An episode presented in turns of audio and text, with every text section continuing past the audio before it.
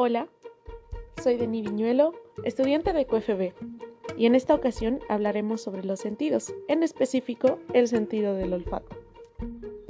Comencemos. Los animales, incluidos los seres humanos, dependen de los sentidos químicos para identificar algunos nutrientes, sustancias nocivas o la conveniencia de una posible pareja. Estas sensaciones químicas son las más antiguas y las más frecuentes entre los sistemas sensoriales.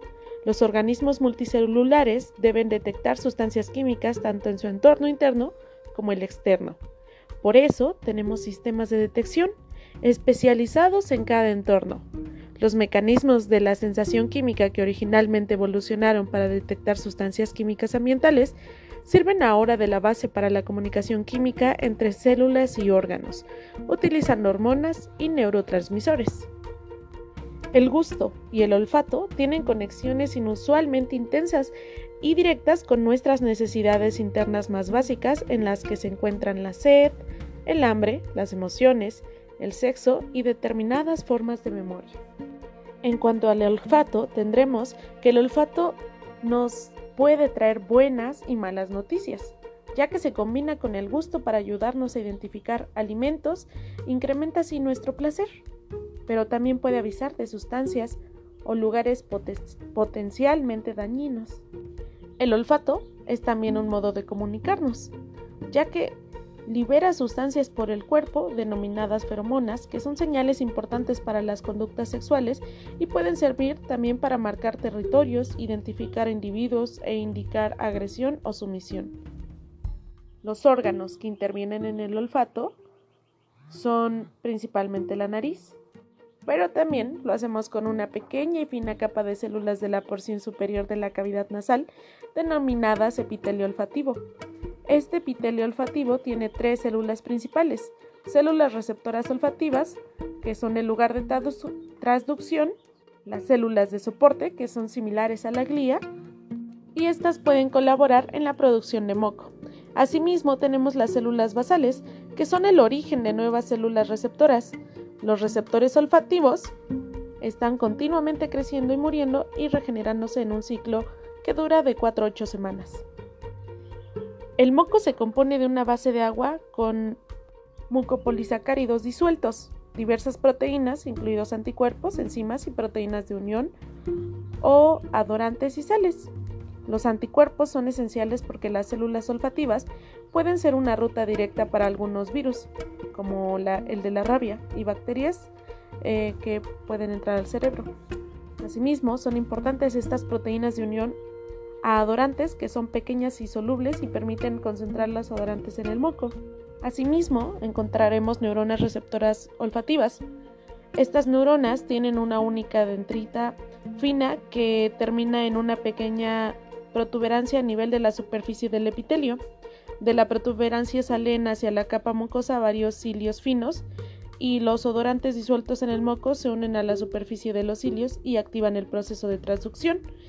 En el lado opuesto de la célula receptora olfativa se encuentra el axón fino, carente de mielina, que de forma conjunta los axones olfativos constituyen el nervio olfativo.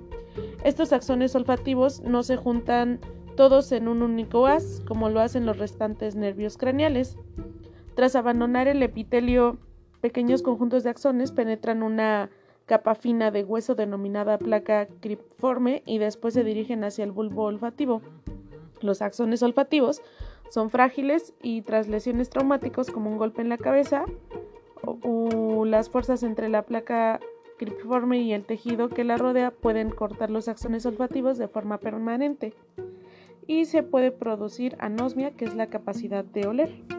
En cuanto a la transducción olfativa, eh, tenemos que, que todas las moléculas transductoras están localizadas en los finos cilios. La vía olfativa puede resumirse en odorantes, unión a proteínas de membrana receptoras de odorantes, estimulación de la proteína G, unión a la AMPC, a un canal catiónico específico, la apertura de canales catiónicos y la entrada de sodio y calcio, y la apertura de canales de cloro activados por el calcio. Una vez que están abiertos los canales selectivos del catión dependientes de AMPC, la corriente va a fluir hacia el interior y la membrana de la neurona olfativa se va a despolarizar. Eh, el sodio o el canal dependiente de AMPC va a permitir que cantidades sustanciales de calcio penetren en los cilios, a su vez que el calcio va a provocar una corriente de cloro activada por el calcio que puede amplificar el potencial del receptor olfativo. En las células olfativas, la concentración interna de cloro debe ser alta, de forma que la corriente de cloro tiende a despolarizar la membrana en lugar de hiperpolarizarla y si el potencial de receptor resultante es suficientemente grande, va a exceder al umbral de, los potenciales de acción en el cuerpo celular y las espículas que se van a propagar a lo largo del axón del sistema nervioso central. La respuesta olfativa se determina por varias razones. Los odorantes difunden las enzimas basureras de la capa mucosa frecuente los destruyen y el AMPC de la célula receptora puede activar otras vías de señalización que va a terminar o van a terminar el proceso de transducción. Esta vía de señalización tiene dos características especiales, las proteínas de unión para el receptor en el comienzo y los canales dependientes de AMPC al final. Las proteínas receptoras tienen en su superficie extracelular lugares de unión a adorantes debido a su capacidad para discriminar entre miles de adorantes diferentes y cabría deducir que muchas proteínas receptoras de odorantes diferentes entonces tenemos que los odorantes van a generar un potencial de receptor lento en los cilios, el potencial de receptor se propaga por la dendrita y desencadena una serie de potenciales de acción dentro del soma de la célula receptora olfativa. Finalmente, los potenciales de acción se propagan de forma continua por el axón del nervio olfativo. Y bueno, ahora la pregunta sería cómo consiguen estos mil tipos de células receptoras discriminar entre las decenas de miles de olores. Eh, vamos a encontrar que cada proteína receptora se une a diferentes odorantes de forma más o menos intensa, de manera que la célula receptora es más o menos sensible a estos odorantes. Algunas células son más sensibles a la estructura química de los odorantes a los que corresponden otras células, pero en general cada receptor está ajustado de forma bastante amplia y el resultado es que cada odorante va a activar de los mil tipos de receptores. Va a activar a muchos de estos. Entonces la concentración de odorantes también es importante y a mayores cantidades de odorantes suelen producirse respuestas más intensas. En cuanto a las vías olfativas centrales, vamos a encontrar que las neuronas receptoras olfativas van, envían axones a los bulbos olfativos y los bulbos son una maravilla para los neurocientíficos ya que están llenos de circuitos neuronales con disposiciones de las dendritas y hacen sinapsis recíprocas inhabituales y, existen niveles altos de muchos neurotransmisores diferentes. La capa de entrada de cada bulbo contiene unas 2.000 estructuras esféricas determinadas glomérulos y cada uno de estos tiene de 50 a 200 milímetros de diámetro. En cada glomérulo en cada glomérulo van a converger las terminaciones de 25.000 axones olfativos primarios y sobre las dendritas de, unos, de unas 1.000 neuronas olfativas de segundo nivel. Esta precisión se mantiene al comparar los dos bulbos olfativos. Cada bulbo tiene dos glomérulos que reciben axones marcados con P2 en posiciones simétricas y las posiciones de los glomérulos P2 en cada bulbo se mantienen de forma sorprendente al comparar, eh, por ejemplo, animales con otros. Finalmente van a aparecer o parece que cada glomérulo recibe entradas solo de células receptoras de un tipo determinado. Vamos a encontrar asimismo representaciones espaciales y temporales de la información olfativa, en donde encontramos que en el olfato hay una paradoja similar a la del gusto, ya que cada receptor tiene un ajuste amplio en cuanto a los estímulos que reconoce. Y cuando olemos sustancias las diferenciamos fácilmente. Entonces, ¿cómo consigue el cerebro algo que las células olfativas individuales no pueden hacer?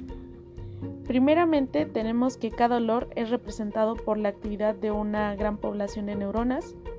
Como segundo punto tenemos que las neuronas responsables de determinados olores pueden estar organizadas en mapas espaciales. Y tercero que el ritmo de los potenciales de acción puede ser un código esencial para determinados olores. En la codificación de la población olfativa tenemos que el sistema olfativo utiliza las respuestas de una población de receptores para codificar un estímulo específico.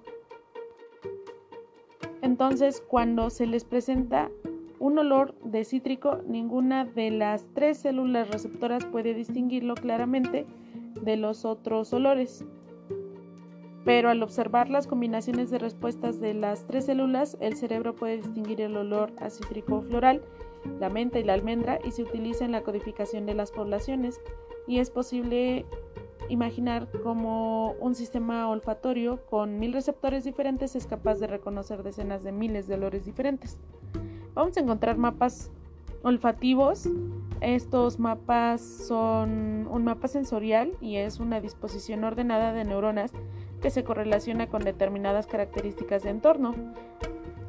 los registros se dan por un microelectrodo que muestra que muchas neuronas receptoras responderán si se les presenta un odorante único y que estas células se distribuyen a lo largo de una amplia área del epitelio olfativo. Y bueno, esto es todo por mi parte. Es así como podemos conocer cómo es que funciona nuestro olfato y todo lo que conlleva detrás de, de las respuestas neuronales que nos llevan a distinguir los distintos olores y asimismo es un sentido para nosotros extremadamente importante porque podemos reconocer múltiples sustancias con el olor y saber si son peligrosas o no. Así que esto es todo por mi parte. Hasta la próxima.